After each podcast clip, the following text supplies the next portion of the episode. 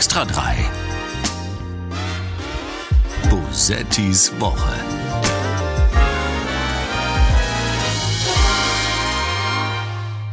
Wir setzen auf einen zuverlässigen Lieferanten Russland. Genau das tun wir und sei es nur als Lieferant für schlechte Nachrichten. Es ist Freitag, der 18. März 2022. Mein Name ist Sarah Bosetti und das hier ist die allererste Folge des gerade neugeborenen Extra 3 Podcasts mit dem sehr originellen Titel Bosettis Woche. Was für eine Zeit, um einen satirischen Podcast zu starten. Meerbeben in Fukushima, Pandemie, ein weiterer Krieg in der Ukraine, Lafontaine tritt aus der Linkspartei aus. Die Welt ist natürlich eigentlich nicht schlimmer geworden in den vergangenen Wochen oder Monaten, aber ihre schlimmen Seiten sind näher gekommen, vor allem geografisch und weil sie nah sind, gehen sie uns nah, so sind wir Menschen nun mal. Ein kleiner Nebeneffekt davon ist, es ist gerade nicht so leicht mit der Satire, denn Leid und Tod sind vieles, lustig sind sie nicht, aber das bedeutet auch, die Satire hat im Moment viel zu tun.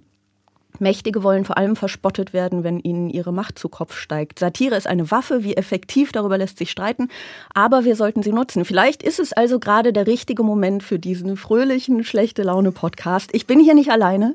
Ich habe in jeder Folge einen Gast oder eine Gästin, mit dem oder der ich über alles spreche, was in der Woche gesellschaftlich und politisch passiert ist. Und über meinen Eröffnungsgast freue ich mich ganz besonders. Ich möchte fast sagen, mehr als über alle bisherigen Gäste. Er ist der Moderator der Mitternachtsspitzen und er hat, was ihn am meisten für einen Podcast qualifiziert, er hat Pantomime studiert. Christoph Sieber ist heute da. Hallo. Ja, hallo. Und, und der Meister der schlechten Laune ja, der Misanthrop des Jahres, das ist genau der richtige Gast für die erste Sendung, finde ich. Ja, genau das haben wir. Wir haben gerade, äh, bevor der Podcast losging, darüber gesprochen, dass wir beide wirklich nicht gern gesehen sind auf Partys, weil wir beide so die Neigung haben, einfach sehr ernst und düster zu werden in allen Gesprächen. Und ich finde das eine sehr gute Wahl vom NDR zu sagen, äh, zur Satire-Sendung Extra 3 machen wir einen Podcast und die erste Folge mit zwei Leuten, die nie gute Laune haben. Das ist doch super. Ja, und ich bin ja auch äh, so, so, ein Meister im Smalltalk. Also da bin ich wirklich, wie oft ich aufgeschmissen bin, wenn ich merke, scheiße, jetzt müsste ich mich übers Wetter unterhalten.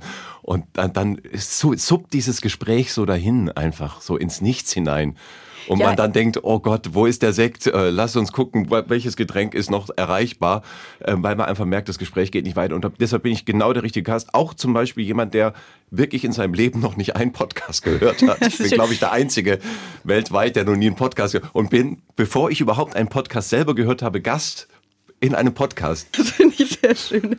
Finde ich sehr gut. Wir müssen auch sagen, wir sind hier in Bonn. Ich finde, das sollte man erwähnen, das kann man ruhig mal zugeben. Ähm, und es ist eigentlich absurd, weil niemand von uns hier wohnt. Ne? Du wohnst in Köln, glaube ich. Ja, es passt zur Tristesse der Zeit, dass wir das in Bonn auch aufzeichnen im Prinzip. Ich glaube, in Bonn haben jetzt direkt 10.000 Leute abgeschaltet und haben gesagt, ja, das ist ja, eine. Ja, die haben, die haben äh, ihren Städtenamen gehört und gedacht, nee, ich will, nicht, ich will nicht wissen, was sie über Bonn sagen. Ich wohne in Berlin, das darf ich jetzt schon gar nicht sagen, weil sonst wirkt es noch arroganter. Ich über, aber ich komme ja aus Aachen. Ich komme ja hier aus der Gegend zumindest.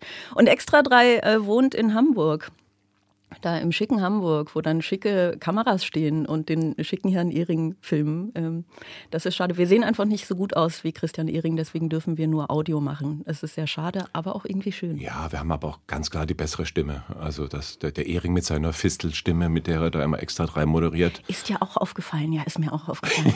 ist, der versucht das durch seine Aussehen zu überspielen, ne? aber es klappt nicht. Man merkt es doch noch.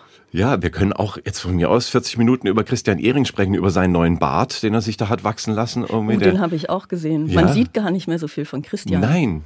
Und ich bin mir nicht sicher, ob es gut ist fürs Gesicht oder nicht, aber es, man sieht, zumindest sieht es aus wie so eine FFP2-Maske in Schwarz die er ständig jetzt anhat. Vielleicht ist das wie so ein, wie so ein Windschutz vor einem Mikrofon. Den hat er jetzt direkt vor, vor dem, weißt du, vor dem Gesicht, einfach damit, dass seine. Der Popschutz, Stimme, er hat einen Popschutz dabei. Er hat einen Popschutz dabei, genau. Was grundsätzlich in jeder Bedeutung dieses Wortes immer sehr gut ist, natürlich. So, wir sollten echt, wir sollten mal zu anderen Dingen kommen. Ähm, wir haben eine erste Kategorie. Cringe der Woche. Was wir meinen, ist natürlich die Peinlichkeit der Woche. Was ist das Peinlichste, was du diese Woche gesehen oder gehört hast? Ja, Tobias Hans. Ja, viele werden ihn gar nicht kennen. Ministerpräsident des Saarlandes. Ja, viele zweifeln auch an, dass es das Saarland überhaupt gibt. Ähm, Tobias Hans, eins von beiden ist der Vorname. Wir wissen es nicht genau. Ja, und er hat ein Video gedreht bei TikTok oder WhatsApp oder ich weiß nicht, wo er das veröffentlicht hat, bei Twitter wahrscheinlich. Ja. Ähm, und er steht vor einer Tankstelle, wie so viele momentan vor Tankstellen, und ähm, er steht da und beschwert sich darüber, wie hoch die Preise sind und dass da eigentlich die Regierenden dringend mal was machen müssen. Und es ist ihm noch nicht aufgefallen, dass er ja selber Politiker ist. Er ist ja auch nicht ein unbedeutender Bürgermeister in irgendeinem Kuhkaff. Er ist Ministerpräsident des Saarlandes. Und ähm, ja, er ist ja einer der Verantwortlichen für das, was momentan passiert.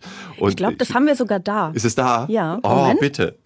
Und deswegen muss eine Spritpreisbremse her. Das trifft jetzt nicht nur Geringverdiener, sondern das trifft wirklich die vielen fleißigen Leute, die tanken müssen, die ihre Dieselfahrzeuge tanken, die zur Arbeit fahren, die die Kinder zum Sport bringen. 2,12 Euro neun für einen Diesel. Sorry, das geht wirklich nicht mehr für ganz viele. Das war Tobias Hans. Ja, und er macht ja eine sehr schöne Unterscheidung zwischen den fleißigen Leuten und den Niedriglöhnern. Und das ist ja, da, da, zeigt man, welches, äh, ja, welche, welcher Geist in ihm wohnt. Äh, Völlig richtig natürlich. Ne? Wer, Ja. wer wenig verdient, hat wenig verdient. Das ist, glaube ich, die Haltung dahinter. Ja, und wenn man das weiterdenkt, weiß man einfach, diese faulen Niedriglöhner, die haben es auch nicht anders verdient, dass der Dieselpreis über 2,50 liegt. Ja, die, soll, die, die haben eh kein Auto nötig, diese faulen Niedriglöhner, ja, die wahrscheinlich mit dem Fahrrad eh fahren müssen und äh, die Pizza bringen. Das ist, das ist doch das Klischee. Und äh, es hat sich für, für mich selten jemand mit einem Satz so desavouiert wie er. Ähm, er, er, ist ja fast wie Zelensky steht er da, äh, aus, der, aus dem Kampf, aus dem, aus dem Wahlkampf meldet er sich, es fehlt nur noch so ein grünes Tarn-T-Shirt irgendwie. Das wäre sehr bin- lustig gewesen.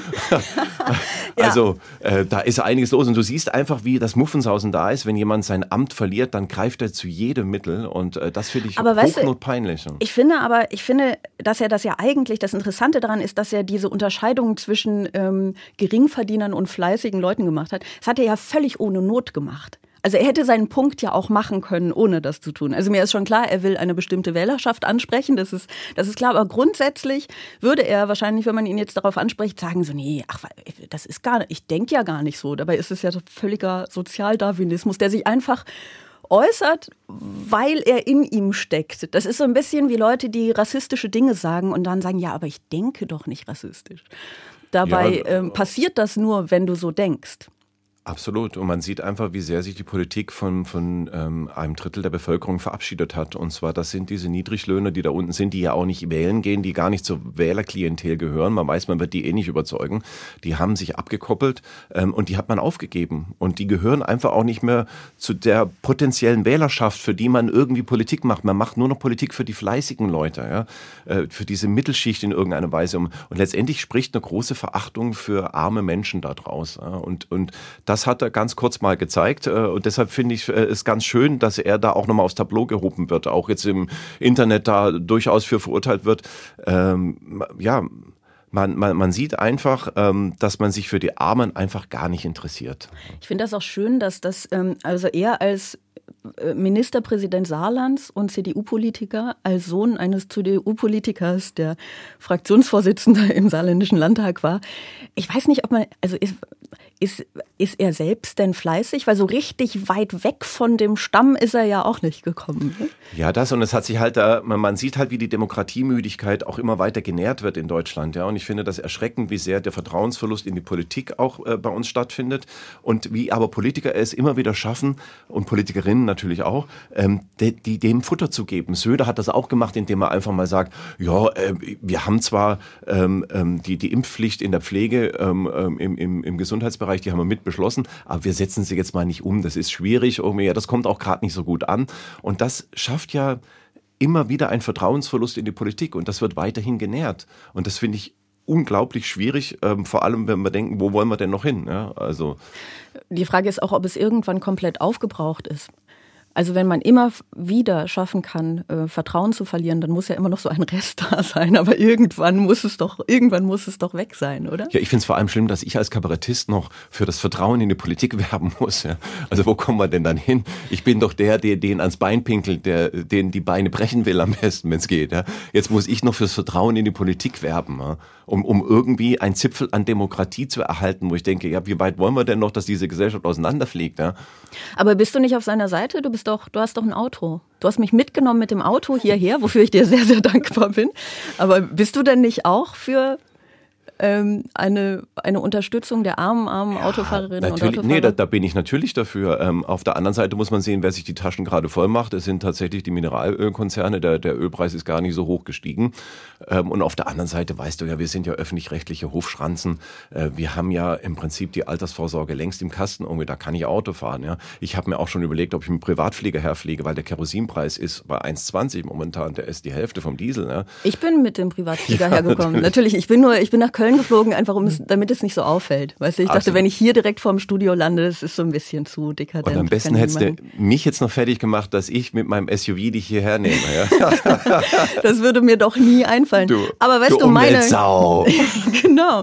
Moment, wir sind hier, glaube ich, übrigens in einem WDR-Studio. Also du solltest dieses Wort nicht sagen, sonst wird sich die Welt um uns herum auflösen wahrscheinlich. Du meinst öffentlich-rechtliche Hofschranzen oder, oder? Nein, das kann man sagen. Das, ja, so. ist ja, das ist ja allgemein bekannt. Nein, ich meine Umweltsau. Ach so. Nicht sagen, nicht sagen. Ach so. Jetzt, du, meine Leitung war wahnsinnig lang, Omi.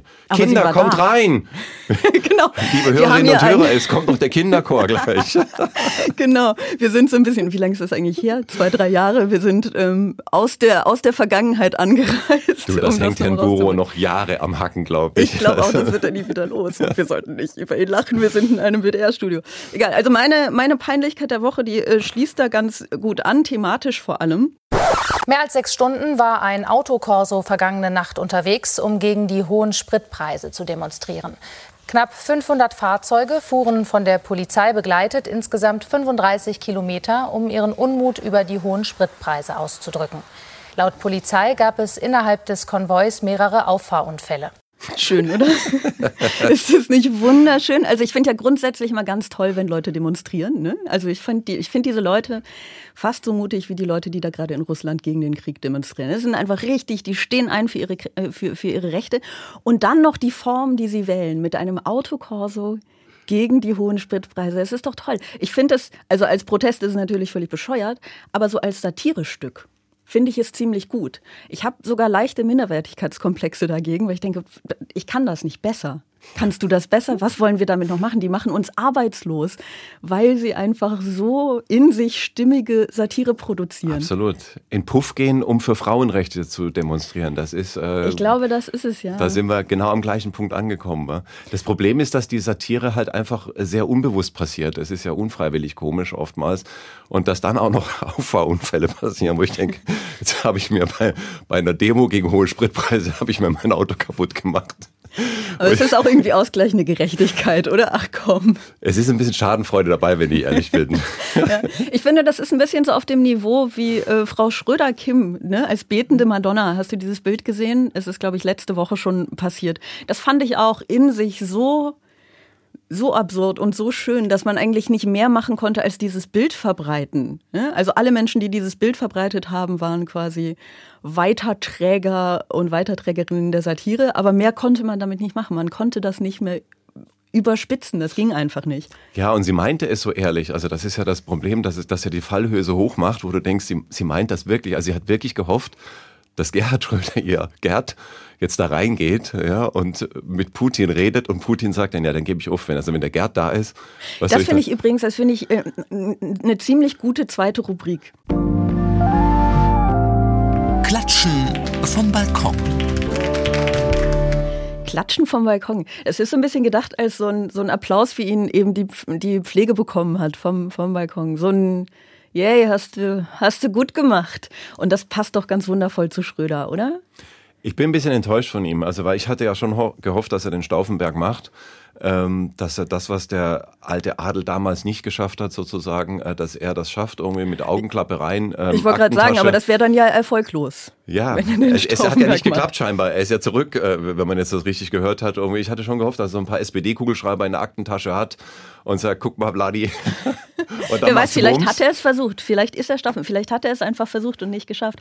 Ich habe so gedacht, während er da in Russland war, dachte ich irgendwie so, wie krass wäre das jetzt, wenn er das wirklich schaffen würde, wenn er aus welchen Gründen auch immer sagen würde, hier, Wladimir, lass mal, und er würde sagen, ach du, jetzt wo du es sagst, stimmt. So, und dann habe ich gedacht, das wäre es wäre irgendwie auch schlimm, weil er sich dann so als der, als der große Retter inszenieren könnte. Und ich gönne ihm das gar nicht, weil er das natürlich nur tut, um seinen eigenen Ruf zu retten. Und dann habe ich aber gedacht, aber dann wäre der Krieg vorbei. Es wäre es mir auch wert. Letztendlich müsste das Willy Brandt-Haus in Berlin umbenannt werden, aber das wäre es mir auch wert letztendlich. Also wenn das Gerhard Schröder geschafft hätte. Aber es war ja klar, wie sinnlos diese Aktion ist. Und ich glaube, er hat einfach nur geguckt, ähm, wie seine Vorstandsgehälter ausgezahlt werden, ob er es auch in Dollar kriegen kann, weil er weiß, der Rubel ist nicht mehr viel wert. Ja. ähm. Aber wärst du wirklich, wärst du wirklich dafür, dass er, ähm, dass er Putin umbringt? Wie stehst du zu Tyrannenmord? Würdest du es machen? Ob ich es machen würde, wenn ich die Möglichkeit hätte, ja. Also da, ich bin ja Pazifist vom, vom Prinzip her, aber da würde ich tatsächlich eine Ausnahme machen, weil ich ähm, schon glaube, ähm, dass es keine Hydra ist, wo, wo irgendein Kopf nachwächst, der im Prinzip selber dann äh, das weiterführen würde. Ich glaube schon, dass er relativ isoliert ist da in seinem ähm, äh, Regime. Ähm, und ich glaube, wenn, wenn, also ich würde es machen, ja. Also da, das wäre es mir wert. Das ist eine erstaunlich eindeutige Antwort darauf. Also ich hätte jetzt so gedacht, ja, man, man, muss abwägen, die eine Moral gegen die andere, dann überlegen, wie viel bringt es eigentlich, wie viel ist eben der Mann und wie viel das System und so. Und du sagst, nö, ich würde es machen. Finde ich gut. Also ja, ich finde es irgendwie gut, dass du, dass du, dass du so eine eindeutige Meinung dazu hast. Ich fände es ähm, Vielleicht mit dem Staubsauger. Ich habe jetzt gerade überlegt, wie ich es machen würde, ob ich, ob ich irgendeine Möglichkeit finde. Ich finde über Moral, ich, denk, ich denke, man darf moralisch sein und ich finde auch, ähm, ähm, es, es gibt in, in Normalzeiten, in Friedenszeiten eine, eine sehr starke Moral, die auch ähm, äh, Grundlage unserer Entscheidungen sein sollte. Nur wenn wir Krieg haben, ähm, gibt es keine Moral mehr. Ähm, ähm, die Moral ist ja einseitig aufgekündigt worden aus meiner Sicht und ähm, ich finde, dann ist der Tyrannenmord ähm, eine Option und wenn wir in die Geschichte schauen, wäre uns vielleicht viel Leid erspart geblieben, wenn es auch äh, bei Onkel Adi damals einfach früher passiert wäre, oder? Kennst du, ähm, kennst du diesen, das war mal so ein, es war kein Werbeclip, ähm, aber es war als ein Werbeclip aufgemacht von einer, ich glaube von einem Filmstudenten, der hat quasi so eine Autowerbung gemacht, die aber natürlich nicht äh, offiziellen Auftrag gegeben wurde. Ähm, und da fuhr dieses Auto, es war eigentlich Werbung dafür, dass das irgendwie automatisch Gefahren erkennt und dann, ja, ja. Und dann anhält. So, ne? Es fährt irgendwie durch ein Dorf, da steht Braunau am Inn und dann spielen da Kinder up, und er hält an. Und dann äh, spielt da ein Junge und da fährt das Auto drüber. Und die Mutter ruft, Adolf! So, ne? Es hat, das war, glaube ich, 2013 oder so. Es ist jetzt irgendwie äh, neun oder zehn Jahre her. Und ähm, da wurde sehr viel drüber diskutiert, weil das natürlich noch die Frage ist, hätte man Hitler als Kind, wo er ja natürlich eigentlich noch unschuldig war, ermorden müssen ähm, oder sollen. Würdest du? Ich finde es gut. Comedy-Podcast. Lass, uns über, lass uns über fröhliche Dinge ich, reden. Ich habe auch gerade gedacht, wohin trifft er dieses Gespräch jetzt ab? In die, in die Abgründe der Moral. Ich bin ja auch kein Moralphilosoph irgendwie. Also da würde, hätte ich schon auch Bedenken, jetzt wenn ich es mir so überlege. Ich habe diese Werbung tatsächlich damals auch gesehen. Ich fand sie eigentlich jetzt vom, vom Comedy-Aspekt her sehr lustig. Ähm, äh, wenn man sie ins Ernsthafte zieht und sich wirklich fragt, ist es eine Option, äh, dann würde ich schon sagen, es ist ja ein Kind, was letztendlich überhaupt noch nichts verbrochen hat und ich aber gar nicht weiß, was aus diesem Kind mal wird. Ähm, Im Nachhinein weiß ich das, aber im Vorhinein weiß ich es ja nicht. Das hieß ja im Prinzip, ich muss im Prinzip alle Bengel überfahren, weil aus ihnen potenziell mal einer werden könnte, der ja, das finde ich gut. Das nehmen wir einfach als, äh, als Fazit. Wir sind noch lange nicht am Ende, ne? aber das nehmen wir schon mal als vorläufiges Fazit für diesen Podcast. Alle Bengel überfahren, weil irgendwas aus ihnen werden könnte. Nein, ich bin, ich äh, bin erstmal grundsätzlich dagegen, Kinder zu ermorden. Ähm, ich glaube, also die, die, die Frage, die sich stellt, ist ja, würde man, sollte man, wenn man wüsste, was aus ihm wird. Aber man könnte ja dann ganz andere Dinge tun. Man könnte ja dafür sorgen, dass er kein. Ähm, ich so finde das ein wichtiges moralisches Fazit von diesem ersten Podcast, auch einfach zu sagen, Kinder ermorden oder überfahren ist keine gute Sache. Ist nicht unsere oberste Priorität, Nein. würde ich sagen. Also ne? wenn es jemand, lasst es bitte. Das genau. wäre so ein Appell auch an die Öffentlichkeit. Ich habe ähm, eine Idee, wer dich, also wenn du jetzt Tyrannenmord, Erwachsenen Tyrannenmord in Erwägung ziehen solltest, wer dich da ausstatten könnte. Ich beginne mal mit Kälte- und Nässeschutz, Helme ähm, über Schutzwesten. Ich gehe weiter bis zu Nachtsichtgeräten, Funkgeräte und dann bis zum großen Gerät, also Boote und Schiffe für die Marine. Das war unsere Wehrbeauftragte Eva Högel. Das ist cool, oder? Sie beschreibt so ein bisschen so, ich glaube, ihren klassischen Samstagnachmittags-Shopping-Trip. Ja. Schön, oder? Absolut. Also, wobei man da auch sagen muss, das war ja auch die Abmachung, äh, die wir bundesweit getroffen hatten bei uns. Das war unsere Friedensarmee. Sie kostet unglaublich viele Milliarden. Ähm, funktioniert aber hinterher nicht. Also die, wir, wir kaufen Waffen, die nicht funktionieren. Und das war ja im Prinzip das Prinzip des Pazifismus in Deutschland. Ein sehr teurer Pazifismus, der hat uns viele Milliarden gekostet. Man fragt sich jetzt ja auch, und das ist die große Frage, die sich alle stellen, jetzt werden plötzlich 100 Milliarden losgeeist. Ähm, Wofür? Also warum hat man es nicht schon früher von den Milliarden gekauft, die reingesteckt wurden? Da waren ja auch schon Geld geflossen. Und die Soldaten hatten nicht mal warme Socken, die mussten die teilweise privat mitbringen. Oh, da frage ich mich, ja gut, aber wenn eine Friedensarmee so viel Geld kostet, dann ist es mir auch wert. Also da bin ich wieder Pazifist. Also ich sag dir, es sind alles Satirikerinnen und Satiriker. Sie können es einfach besser als wir. Ja. Ist, was wollen wir machen? Was ich ja ziemlich lustig finde, ist, dass die Wehrbeauftragte äh, des Bundestags tatsächlich für die Menschen im Wehrdienst zuständig ist, dass aber der Drogenbeauftragte nicht dafür zuständig ist, Drogen zu beschaffen. Wieso ist das so? Und wäre das nicht schön, wenn es anders wäre? Absolut. Absolut. Ich glaube, es würde Dinge, ich glaube, es würde Dinge besser machen. Ich bin immer für Drogen. Ähm, das hilft zu jeder Tageszeit, ähm, in jeder Lebenslage. Ähm, ich will jetzt keine Tipps abgeben. Wir haben gerade schon über äh, ermordete Kinder gesprochen. Wenn wir jetzt auch noch über Drogen sprechen, dann driftet dieser Podcast in eine Richtung ab, wo ich sage, da kann ich dann auch persönlich nicht mehr mit. ich finde das aber ganz gut, dass das in der ersten Folge gleich passiert. lass, uns, lass uns Kinder ermorden und Drogen nehmen. Das, was für ein Fazit. Nein, das, das ziehen wir nicht. Das ziehen ist wir nur nicht die Reihenfolge, die Frage am Ende. Und äh, ja, wohin geht's jetzt noch? Wohin wollen wir noch? Wir wollen ähm, zur Gewinnerin der Woche. Das ist mal was Positives. Wobei diejenige, die ich da im, im, äh, in Gedanken habe, rein Positives ist auch nicht. Gewinner der Woche.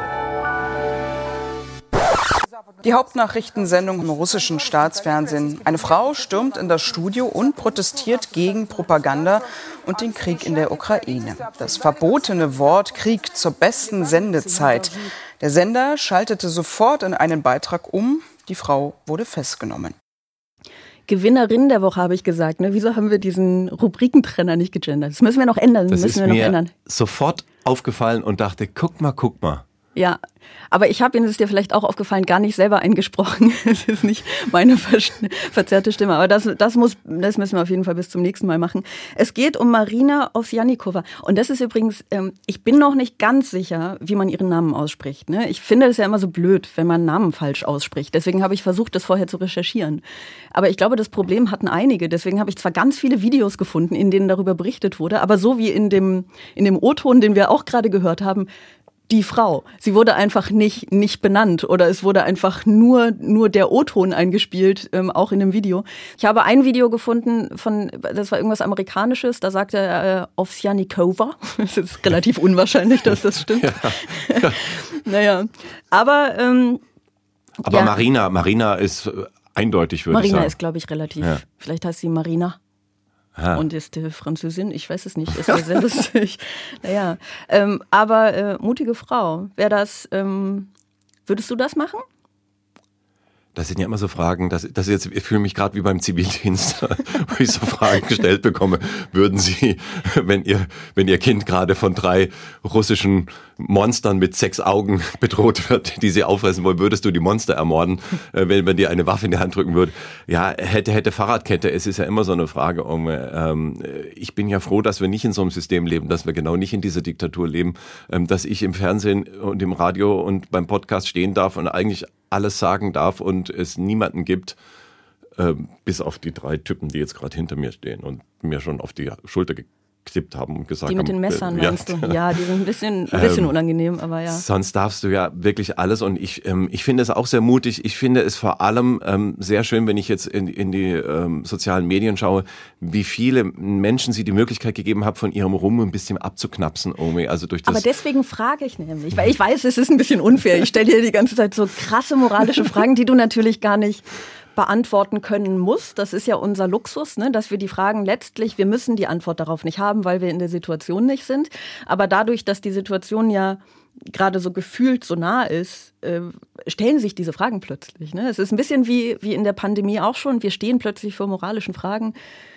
Auf die wir gar keine Lust haben. So, und jetzt stelle ich sie alle dir, einfach damit wir nicht Gefahr laufen, hier zu gute Laune zu kriegen. So. Nee, damit du sie los bist und ich laufe damit jetzt drei Tage rum mit diesen Fragen und denke mir, würde ich Putin ermorden? Scheiße, was mache ich jetzt? Ja, mein Ziel ist, dass du hier einfach weinend rausgehst, Christoph. Das ist, das ist mein Plan. Das ist mein Plan. Aber ich finde diese Leute nämlich auch cool. Ich habe, ähm, ich bin ja, ich möchte auch ein bisschen Ruhm von ihr abgreifen. Deswegen habe ich ja ein Gedicht geschrieben. Willst du hören? Natürlich. Das ist so gelogen, aber weißt du was? Ich mache das jetzt trotzdem.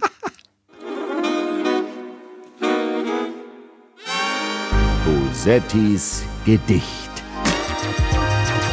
Marina, oh Marina, ja, ich wär so gern wie du. Mutig, stark, im Herzen klar, mir passt perfekt dein Schuh. Ich kleide mich in deinen Ruhm, Marina, meine Heldin. Ich werd na klar das Gleiche tun, wenn ich in deiner Welt bin. Ich werde stark sein, aufbegehren gegen Macht und Meute, werd protestieren, werd mich wehren. Was? Warum denn heute? Mir passt es gerade echt gar nicht gut, hab viel zu tun die Tage. Ich wäre wirklich gern wie du nur nicht in deiner Lage. So, Gericht, äh, Gedichtende. Gedichtende. Wunderschön, oder? Das ist doch was, was die Leute tun. Ne? Sie, sie plakatieren sich selbst mit diesen ukrainischen Flaggen gerade und, und sind irgendwie der Meinung, dass sie ein bisschen sind wie diese Frau, dadurch, dass sie es gut finden, was diese Frau gemacht hat. Also was ich gemerkt habe, ist zum Beispiel, du bist nicht auf Twitter, ne? Nein. Okay, auf Twitter. Aus Gesundheitsgründen. Ja, das ist sehr, sehr weise von dir, wirklich. Auf Twitter war in Folge dieser, dieser, dieses Aktes, war Jana aus Kassel wieder in den Trends. Nein. Und zwar eine ganze Weile ganz oben, weil alle geschrieben haben, nimm das, Jana aus Kassel. Guck mal, das ist eine mutige Frau. Und sie haben natürlich recht. Aber sie, sie vereinnahmen diese Frau halt irgendwie auch so ein bisschen für sich selber. Absolut. Absolut. Ich finde es ja auch rührend. Also ich finde ja auch rührend, dass die Leute äh, wirklich was machen wollen. Aber natürlich muss man sehen, was der Aufwand ist, ähm, so ein Foto zu posten und, und zu liken und auch zu sagen, was für eine mutige Frau. Das ist ja auch schön und dann irgend so Trend zu setzen. Auf der anderen Seite bewirkt es in der Realität nichts. Niente. Wobei, da ist, vielleicht sind wir auch ein bisschen unfair. Ne? Also was wäre denn, wenn sie das alles tun würde und niemand würde darüber berichten und niemand würde das verbreiten und niemand würde sich dafür interessieren? Das wäre ja auch nicht die Lösung, oder? Das stimmt, das Argument lasse ich gelten. Also da lasse ich mich gerne überzeugen yes. davon. ja. ich bin auch ein bisschen vom russischen Staat enttäuscht. Ähm, ähm, ich habe jetzt gelesen, 30.000 äh, Rubel Strafe irgendwie, das sind, ich glaube, 1,50 Euro inzwischen in, in Umrechnung. Aber das ist, das ist noch nicht äh, das, ist nicht das letzte Wort. Ne? Also das ist noch nicht das letzte Wort. Okay, da bin ich also, beruhigt, weil ich dachte 50 Jahre Gulag Minimum irgendwie. Also weil das würde mich dann, also das, da, da war ich schon ein bisschen enttäuscht, eine Geldstrafe für sowas. Ja, also da muss das Regime schon klare Kante zeigen. Ja, ja das fand ich. Ich fand es auch ein bisschen, ein bisschen luschig. Und dann habe ich aber gelesen. Ich hoffe, ich erzähle jetzt keinen Quatsch. Dass das nur die Strafe war für dieses Video, das sie vorab aufgenommen hat. Sie hat doch so ein, so ein Video vorher aufgenommen, das irgendwie erklärt, dass sie ähm, äh, warum sie das macht und dass sie sich dafür schämt, diese, diese Propaganda vorher unterstützt zu haben und so. Also wer okay. weiß, was da noch kommt. Ja, ich, war, ich hatte schon das Gefühl, Putin äh, geht da so ein bisschen in die äh, Luschenrichtung, wird, wird ein bisschen sanft und milde. Ähm, da, da will ich schon jetzt auch die ganze Härte des Staates dann sehen. Ähm, ich meine das satirisch, Leute. Also ich hoffe, man sieht das jetzt wahrscheinlich nicht. Mein Gesicht. Ich sehe es, ich kann das bestätigen. Aber ich, also ich hatte, bevor ich dann die, die Erklärung gelesen habe, dachte ich noch, vielleicht ist das auch eben einfach Teil der Propaganda, dass sie dann sagen, guckt mal, es ist gar nicht so schlimm, ne, Welt, weil das hat halt wirklich die Welt gesehen, ne, dass sie dann quasi irgendwie nach außen noch ähm, so ein bisschen vermitteln wollen, nein, wir haben doch gar nicht, wir sind doch gar nicht so krass im Bekämpfen der, der Meinungsfreiheit. Ähm, aber jetzt ist es ja alles anders. Wo wir bei einer Frau sind, die äh, für die gute Sache riskiert, ins Gefängnis zu kommen, lass uns über Freiheit reden. Lass uns über Freiheit reden. Wir haben noch, ähm, noch eine sehr schöne Rubrik, die nennt sich folgendermaßen.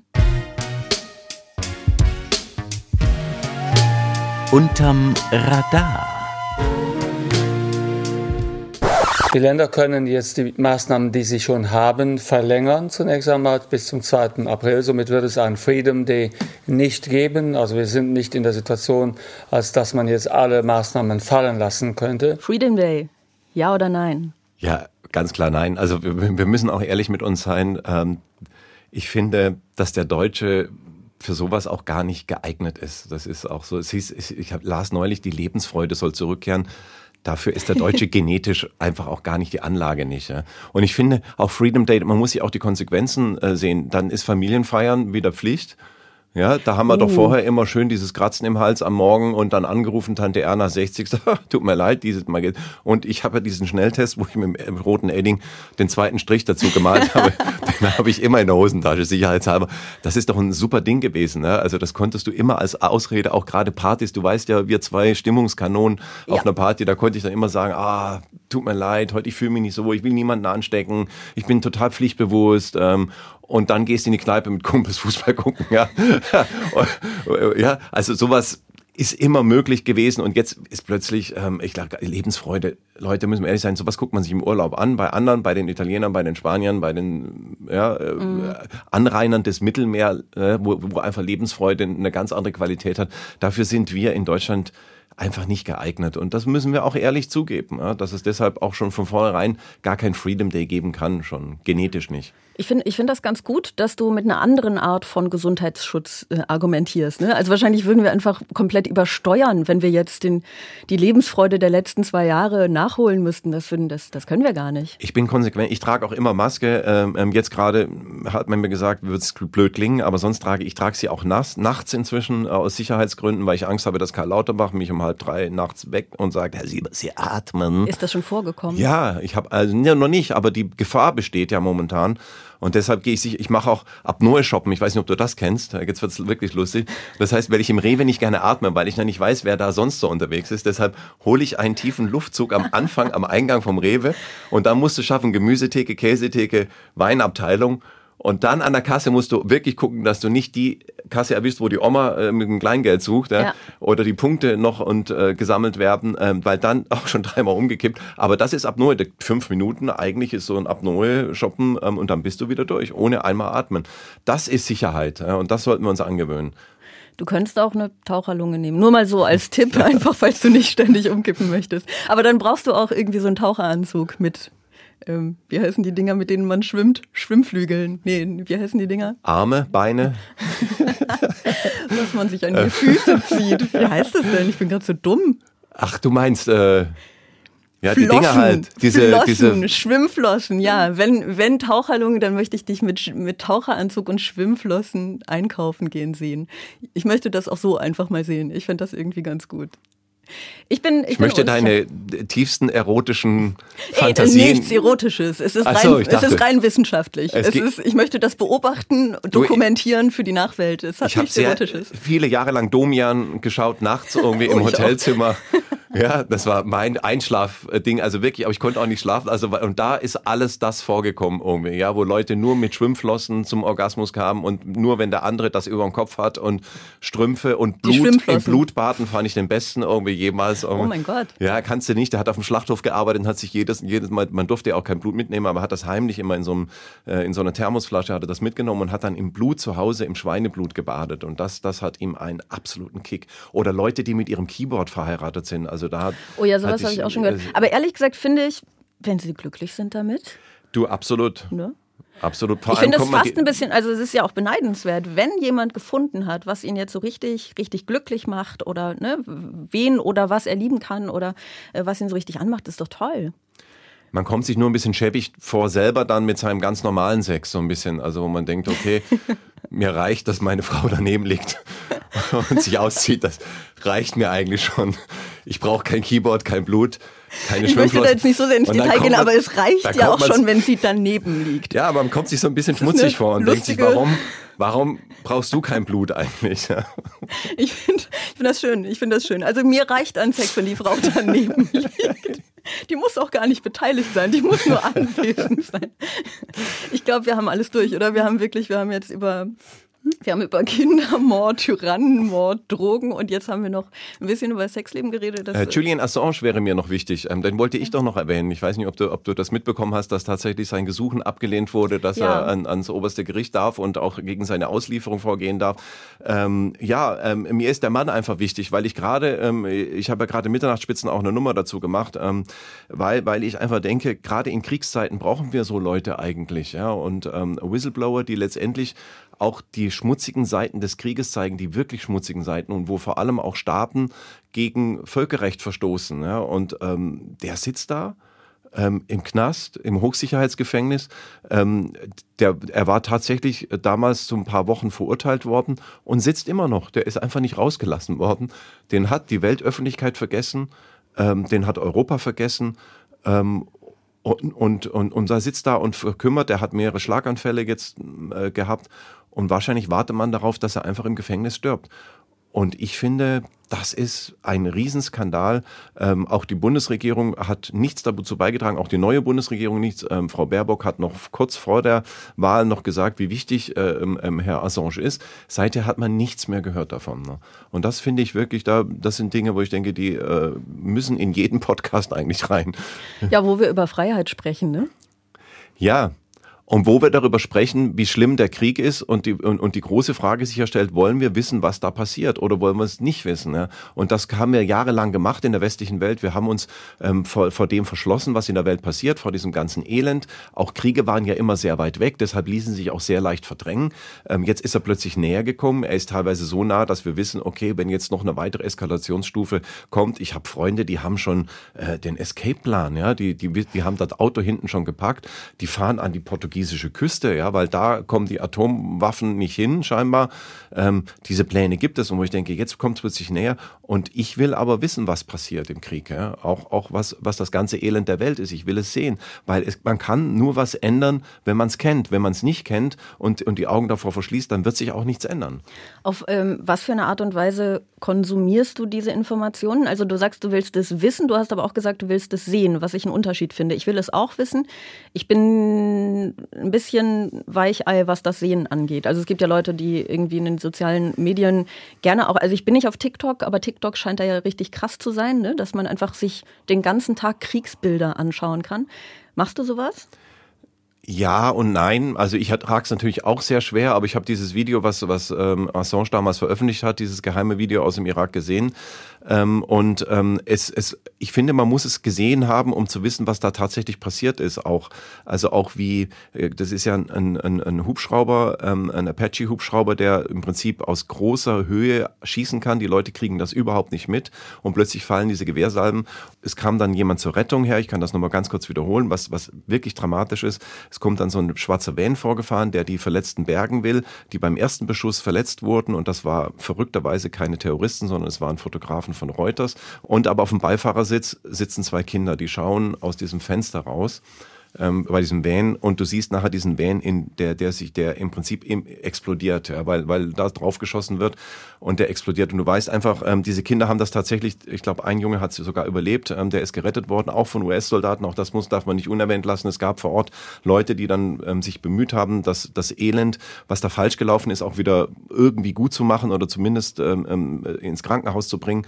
Aber letztendlich sind die Leute, die das damals gemacht haben, die auch den Befehl gegeben haben, die sind nie verurteilt worden. Der einzige, der im Knast sitzt, ist Julian Assange, ja, der dieses Video veröffentlicht hat. Ja. Und da, da siehst du einfach, wie groß dieser Skandal ist. Und wenn ich dann höre, dass wir in der Ukraine unsere Werte verteidigt werden, ja, dann frage ich mich, welche Werte wollen wir verteidigen, ja, wenn wir sowas zulassen. Ja. Also wenn der Westen Kriegsverbrechen begeht, dann müssen wir da genauso konsequent sein, wie wenn Putin das tut. Ja.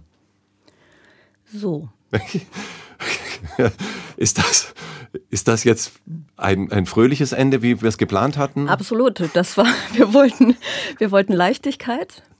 Wir wollten die Leute zum Lachen bringen. Mein Ziel war ein bisschen, dass du am Ende weinst. Jetzt wird es, glaube ich, eher, eher andersrum. Das tut mir leid, okay. aber du hast Nein, mich eingeladen. Ja, ich habe dich eingeladen und ich, ich habe dich gewarnt, wo es endet. Ja, ich, das stimmt. Ich habe dich zu der Party eingeladen, auf jeden Fall. Ich habe dich zu meiner schlechte Laune Party eingeladen und du hast die Stimmung erfolgreich mit mir gesenkt. Ist, äh ich finde, ich finde das gut tatsächlich. Wir haben uns ähm, vorher überlegt, dass wir einen, ähm, eine Abschlussfrage haben am Ende, ne, die tatsächlich nicht mehr politisch ist, damit wir vielleicht etwas weniger über, äh, über Mord und Totschlag reden zum Abschluss. Das heißt, bevor wir jetzt ähm, die erste Folge dieses Podcasts abschließen, kommen wir noch zur letzten Frage. Eine letzte Frage. Eine letzte Frage. Ich habe eine an dich und dann hast du, glaube ich, auch eine an mich, richtig? Hm, natürlich. Ich habe sogar drei zur Auswahl. Du darfst eine auswählen. Oh mein Gott, du Streber. Weil ich war mir nicht sicher, ähm, ähm, äh, in, in welche Richtung du gerne gehen würdest. Und du kannst dir tatsächlich aussuchen. Oh Gott, okay, ich habe ein bisschen Angst. Meine Frage an dich ist, warst du früher als Kind in der Schule oder auch als Jugendlicher in der Schule, warst du eins von den coolen Kindern oder eins von den uncoolen Kindern? Ich glaube, ich war das uncoolste Kind überhaupt. Ähm, ich bin ja Schieler und ich habe die ersten Jahre ähm, meiner okay. Schulzeit tatsächlich, ja, die Brille, äh, man sieht es durch die Brille nicht, ah, die, äh, okay. die korrigiert diese Fehlstellung. Ähm, ich bin ähm, tatsächlich durch ein traumatisches Erlebnis mit dem Nikolaus, äh, ist alles wahr, ähm, da bin ich in Ohnmacht gefallen, weil ich so aufgeregt war, dass der kommt in die Kita, also war ein Kindergarten damals, und bin weg gewesen und dadurch, ähm, dadurch, dass die Muskulatur damals noch nicht so gestärkt war, ist tatsächlich diese Fehlstellung entstanden. Und äh, ich habe die ersten Jahre der Schulzeit tatsächlich verbracht mit einem Pflaster vor dem Auge, mhm. ähm, was Schielkinder haben. Und viele denken, es ist vor dem schlechten Auge, äh, vor dem, vor dem schlechten Auge, es ist vor dem guten Auge. Also das Pflaster ist immer vor dem guten Auge, damit das schlechte Schlechte sehen lernt, weil es nämlich schwächer ist als das Gute und dann seine tatsächlich seine Sehfähigkeit verlieren würde. Und ich war auch oft in der Klinik, also ich habe das glaube ich vier oder fünfmal ähm, wurde das operiert oder versucht zu operieren. Ähm, ich war total uncool, also ich war wirklich uncool. Ich war eine Brillenschlange, ich war total mager. Ähm, ich wollte schon immer irgendwie dazugehören. Ähm, ich war auch nicht unbeliebt, das kann man jetzt auch nicht sagen. Ich wurde jetzt auch nicht gemobbt, aber es war schon so, dass ich immer hinterhergehechelt bin, den coolen, die gut total sportlich waren, die die was konnten irgendwie, die auch lustig waren. Wir hatten immer zwei in der Klasse, die lustiger waren. Die haben das ganze Klasse. Aber du warst nicht der Kasper? Nein, überhaupt nicht. Also ich wäre es mhm. gern gewesen. Äh, vielleicht war es auch gut, dass ich mir das aufgehoben habe, ja? weil sonst äh, bei die zwei, aus denen ist nichts geworden. Aber du, ich glaube wirklich, dass das manchmal da, dadurch kommt, dass man dann irgendwie, also ich war zum Beispiel früher schon so, dass ich dann lustige Sachen gesagt habe, aber ich war so schüchtern und dann habe ich die immer ganz leise gesagt, sodass quasi nur der, die Person neben mir das gehört hat und die haben das dann immer laut gesagt und die Lacher abgekriegt angegriffen. Ah. Und das war so gemein. Und ich glaube, dass vielleicht auch so ein bisschen der Frust darüber dazu geführt hat, dass ich irgendwann dachte, ich kann, ich kann auch selber laut reden, ne? aber ich habe lange gebraucht dafür, bis das dann irgendwie passiert ist. Vielleicht war das bei dir auch so, ne? dass du die ganze Zeit dachtest, jetzt sind dir die Lustigen und irgendwann. Ich habe tatsächlich irgendwann äh, Theater gespielt an, an, am Gymnasium dann und da habe ich gemerkt zum ersten Mal, welche Reaktionen, ähm, der, der, der Lehrer hat sehr schnell erkannt, der hat ein komisches Talent und ich wurde immer in mehreren Rollen eingesetzt. Ich bekam immer eine neue Perücke und einen Bart angeklebt und dann kam mhm. ich raus und ich war nie, ich wollte immer dieser Jüngling sein, der, der, der Held, äh, der, der Prinz, ähm, der vorne die Frau dann auch äh, kriegt und so, aber ich war immer die Nebenrollen, der Köhler, Vater, der dann rauskam und, und drei Sätze und die Leute haben sich weggeschmissen und der Lehrer hat das wirklich konsequent eingesetzt über das ganze Stück. Vorne wurde total ernst und am Ende hat natürlich der Hauptdarsteller den riesen Applaus abgekriegt. Ja? ja. Äh, ähm, und, und ich stand dahinter und man wusste gar nicht mehr, in, welcher war das jetzt und dabei war ich alle von denen, die da hinten mal irgendwie lustig waren. Ähm, aber das hat mir dann auch tatsächlich eine, eine Lösung und, und das ist jetzt psychologisch gesehen, also ich habe mich damit auch beschäftigt. Ich glaube, dass mir rausgeholfen hat aus dieser bürgerlichen Blase irgendwie meine, ich, ich komme aus einem sehr bürgerlichen Haushalt, irgendwie mein Vater war Bürgermeister, war Politiker, ähm, der hat, äh, man stand unter einem gesellschaftlichen Druck auch in, in einem Dorf, äh, alle kannten mich, alle wussten, das ist der Sohn vom Schultes. Äh, ähm, ah, ja. Ähm, da hieß es auch immer zu Hause, pass auf, wer du bist. Ja, du bist der Sohn vom Schultes. Also man ist ja in Süddeutschland, ist man ja, da, da gehört man den Eltern. Wem gehörst du? Also das ist ein typischer Satz. Wie unangenehm. Ja, also man gehört dann dem Metzger oder man gehört dem Bäcker oder man gehört halt dem Schultes. Also das ist mein Vater gewesen. Und das heißt, man war unter absoluten gesellschaftlichen Druck. Und diesem zu entfliehen war tatsächlich dann rauszugehen und zu sagen, okay, wenn schon, denn schon, dann stelle ich mich dahin auf die Bühne und hau das ganze Zeug raus, was in mir ja. ist. Auch wenn Sie wenigstens sagen würden, zu wem gehörst du? Das wäre also zu jemandem zu gehören ist ja auch irgendwie schön, aber jemandem gehören, wie traurig. Nee. Also du kehrst wirklich dem, dem und dem, also uh. dem Müller Hannes. Ah, der kehrte Müller Hannes. oh, wie schlimm, wie schlimm. Was ist deine, was sind deine drei Fragen? Ähm, ja, du kannst, also du, ich, ich lese mal alle drei vor und du kannst dann auswählen, welche du am liebsten beantworten willst. Okay. Ja. Äh, äh, also wir hatten ein Vorgespräch gestern ähm, und du hast mir gesagt, dass du enorm viele Heiratsanträge bekommst. Ja? Und äh, ich würde gern von dir wissen, warum es keine gute Idee ist, dich heiraten zu wollen. Uh. Das wäre eine Möglichkeit. Die andere ist, ähm, ob es einen geheimen Wunsch oder Traum gibt, ähm, den du in dir trägst, schon sehr lange in dir trägst und wo du denkst, wenn das mal in Erfüllung gehen würde oder wenn ich das mir selber erfüllen könnte, das wäre wirklich der Hammer. Also mhm. sowas ganz Geheimes, wo du sagst, wow, habe ich vielleicht auch noch niemandem erzählt. Heute ist der Tag, wo du diesen Traum. ja. Oder und das Dritte ist dann wirklich was, wo ich denke, da wollte ich dich auch als Expertin ähm, ähm, einfach fragen. Erling Haaland wechselt von Borussia Dortmund zu einem anderen Verein. Und welchen Verein würdest du ihm empfehlen äh, und warum nicht die Bayern? Ne? Ach so, ja, also das ist einfach die richtige Frage für mich. Damit, nein, Quatsch, die lassen wir mal. Lass uns die erste nehmen, die mit dem Heiraten. Alleine ja. schon, weil ich das zumindest, also du hast es jetzt nicht falsch wiedergegeben, aber ich möchte es trotzdem noch ein bisschen konkretisieren. Ich habe nur gesagt, ich, ähm, die Heiratsanträge überwiegen die Hasskommentare, weil das tatsächlich so ist. Ne? Also ich bekomme mehr, mehr nette Sachen als, als böse Sachen geschrieben, weil ich thematisiere ja immer diese Hasskommentare so doll. Aber mir schreiben auch wirklich äh, viele Leute nette Dinge. Und ähm, ich bekomme tatsächlich auch wirklich Heiratsanträge, auch von Frauen. Und der Hauptgrund, mich nicht zu heiraten, ist, dass ich halt immer zu allen Ja sage. Das heißt, wenn man mich jetzt heiratet, ich habe wahnsinnig wenig Zeit, weil ich bin wirklich, also viel Ehe ist, ne, guckt das im Duden nach. Die haben da sonst nirgendwo Bilder im Duden, da haben sie einfach ein Bild von mir hingemacht, weil ich einfach mit wahnsinnig vielen Menschen verheiratet bin. Und man sieht mich dann halt irgendwie so dreimal im Jahr. Das, mich zu heiraten lohnt sich kaum. Ja, also wenn ihr noch ambivalent wart, ähm, Sarah Bosetti, ähm, Hasskommentar oder Heiratsantrag, schickt bitte lieber die Hasskommentare. Die Heiratsanträge sind sinnlos. Ja, das finde ich auch ein sehr schönes Fazit für diese erste Folge.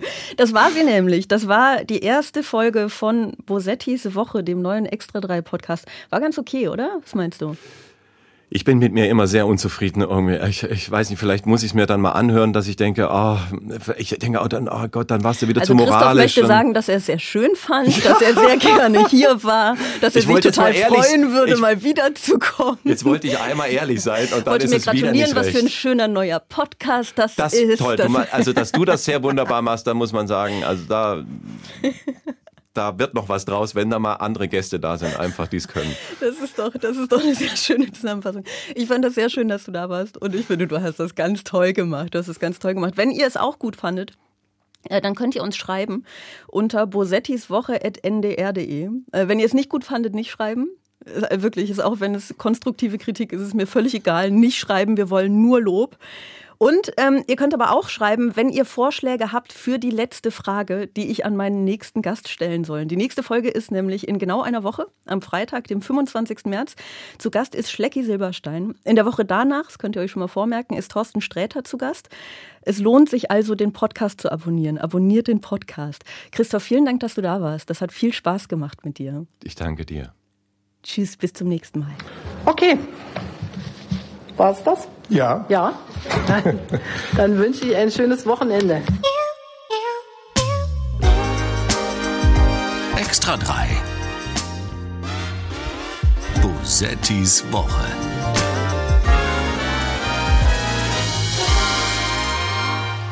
Ein Podcast vom NDR, immer freitags nachmittags.